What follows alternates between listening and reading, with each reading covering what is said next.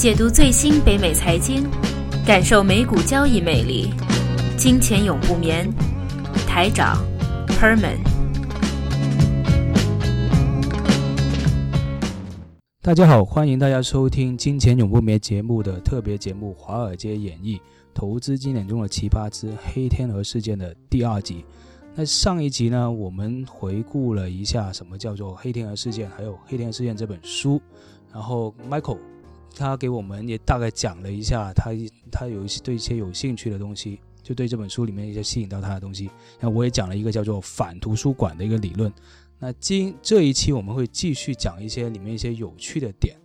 那 Michael，你这一期有什么发现？对这本书有什么发现？对，其实这本书呢是越读越有。好感的，对，因为它有深意的，对它里面涵盖了大量的知识，不仅仅是我们刚才说到的一些哲学啦，还有一些投资学，其实它里面还有涉及一个很重要的领域，叫做心理学。这心理学的东西呢，也是他很 f 很专注的一个点。我大概说一下它里面讲到的一个比较有趣的点吧。嗯，他又说呢，在近近代的一些金融史上呢，我们都会假设人是一个理性的。人是会做有利于他们，好像这个经济学上面，我们就 assume 所有人都是理性，而最大化自己利益的嘛。对，我们假设我们永远做正确的事情，但实实际呢，我们会受我们的心理所影响，使得我们的决策而不是最理性的。简单的说呢，我们会有一个近视。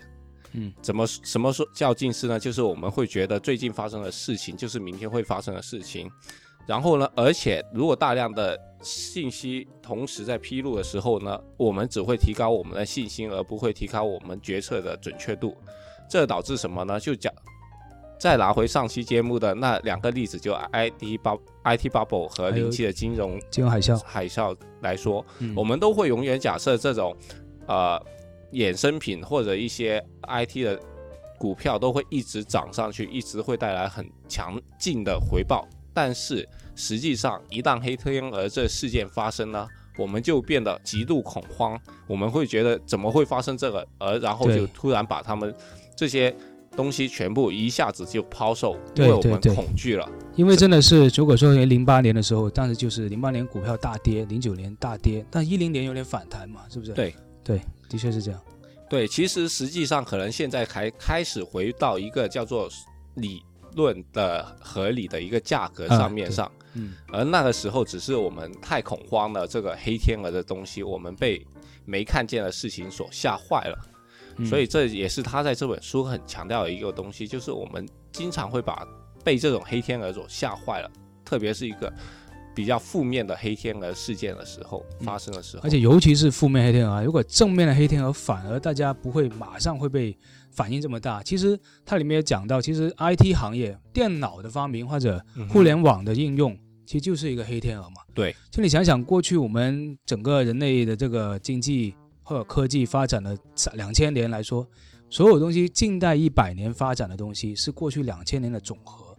然后自从因为是就工业革命嘛，就是蒸汽机革命跟电气革命，但到了近代这个电脑革命之后。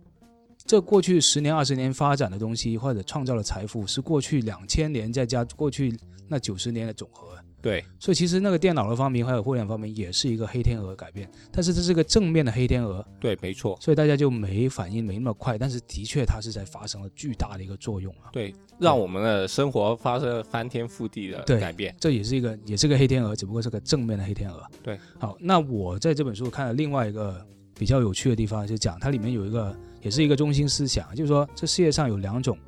他把这上区分成两种的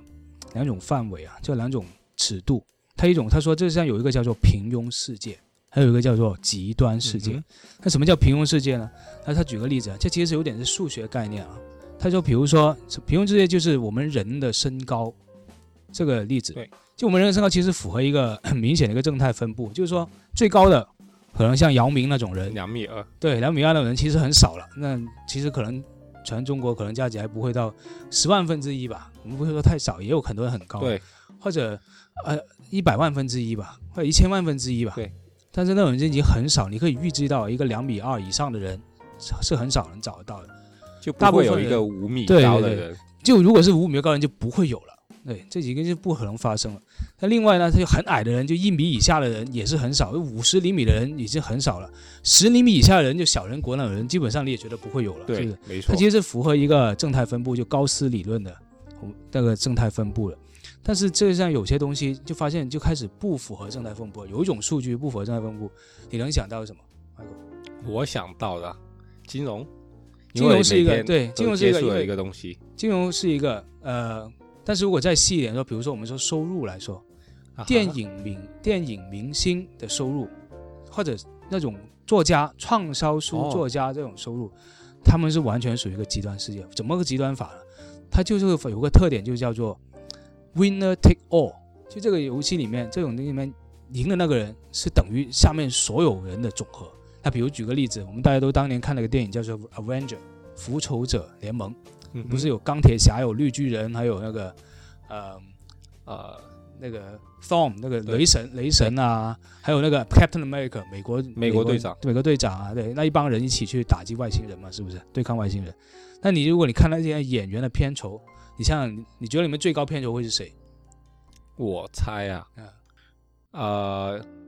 应该是美国队长，其实不是，是 Iron Man，肯定是 Iron 哦。Man，Robert Downey Jr.，Iron Man，因为他已经演了三集 Iron Man 了嘛，想想，哦。所以他就是 Iron Man 了，人家觉得这个演员就是 Iron Man，所以大家愿意付很多片酬给他，他片酬当年是三千多四千万，哇，再加上分红的话，估计有五六千万啊。嗯，然后，但是你想想，你刚才说的 Captain America，他那个人我忘了叫什么名字了，他其实后来也越来越红，但当时他的片酬拍这个 Captain America 片酬，他只有三百多万而已，哇，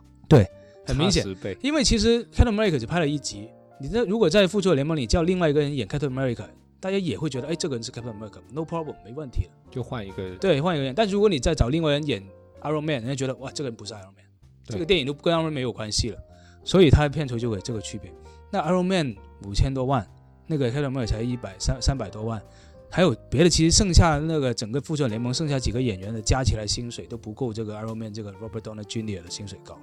所以在这个世界，在这种如果您把整个 Avenger 里面所有演员的薪水看成一组数据来说，它就是一个极端世界的数据，因为只有一个人等于所有人加起来的总和，这就是极端世界。对，所以我们受到启发是什么呢？受到启发就是说，比如说我们在年轻人在找工作或者创业，或者你有什么事业以后要投投资方面的话，你会想，究竟我们应该投资在一个平庸世界的东西的产物，对，还是一个极端世界的产物？那比如说举个例子，呃，餐馆。我们大家觉得一个开一个餐馆，比如说我们两个人啊，觉得想这边环境不错，我们开个餐馆。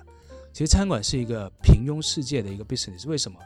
你想想，我们餐馆生意再好，每天能来的也就这么多，对，而且我们厨房能做的也是那么多，是不是？哪怕我们二十小时不一定做了，我们拼了命了，是吧？轮流你做一半，我做一半，还是有限的，还是有限的。那你我们哪怕人来了，叫他马上走，每个人不能超过一个小时吃饭，是不是？对，他也是有限的。哪怕他 take out 了，他每一次只能 take out，但 take out 也是这个范围一百公里或者这五十公里里面的人啊，那不可能我们在加拿大，不可能美国有个人 take 跑过来，我们这边 take out 嘛，是不是？所以它是一个 cap 住的，它的上限是有顶有限的，有顶对，但另外一个东西，我们刚才说，那电影明星不用说了啊，薪水是几乎是没顶啊。另外有畅销书作家对，作家也是一个，也是没顶，对，因为他突然间，尤其现在书已经可以在网上销售了，嗯哼，就网上发布啊，网上什么的，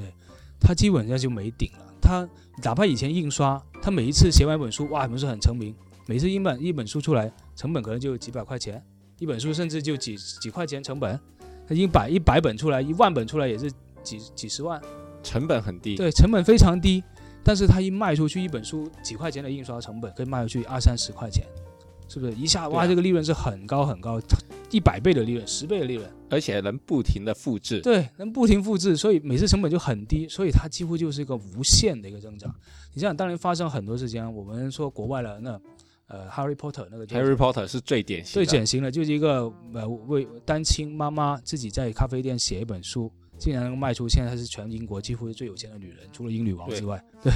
然后我们中国也其实也有很多的啊，其实中国很多畅销书作家，比如说当年那个明朝那些事儿那个人，哦他，好像是个海关官官员，就写了一本书，特别喜欢明史，写本书也成名了。还有另外那个叫做诛仙啊，还有很多这种各种各样的网络小说，对，突然就红起来，还有那个盗墓那个笔记啊，还有鬼吹灯啊，这些都是通过网络，通过什么它一推出来一下，哇，收入人就马上改变了。所以说，我们给大家启发就是说，我们如果找工作或者你要投入事业投资，你应该投资一个叫极端事件里面的东西，因为它的东西这个利润或者那个发展是无限的，基本上无限的。它书上叫做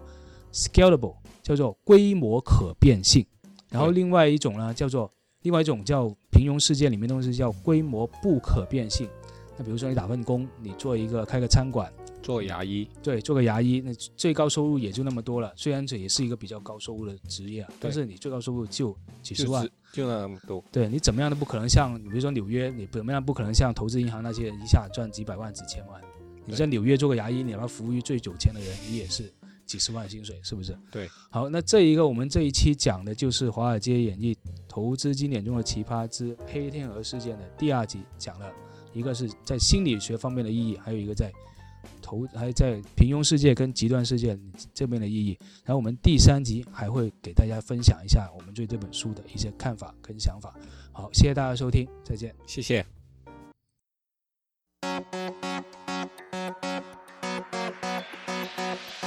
如果大家喜欢我们的金钱永不眠节目，同时也想了解更多的美股资讯和投资策略，欢迎大家来关注我们的微信公众号“浩林资本资讯”。浩浩荡荡的浩，甘霖的林，谢谢。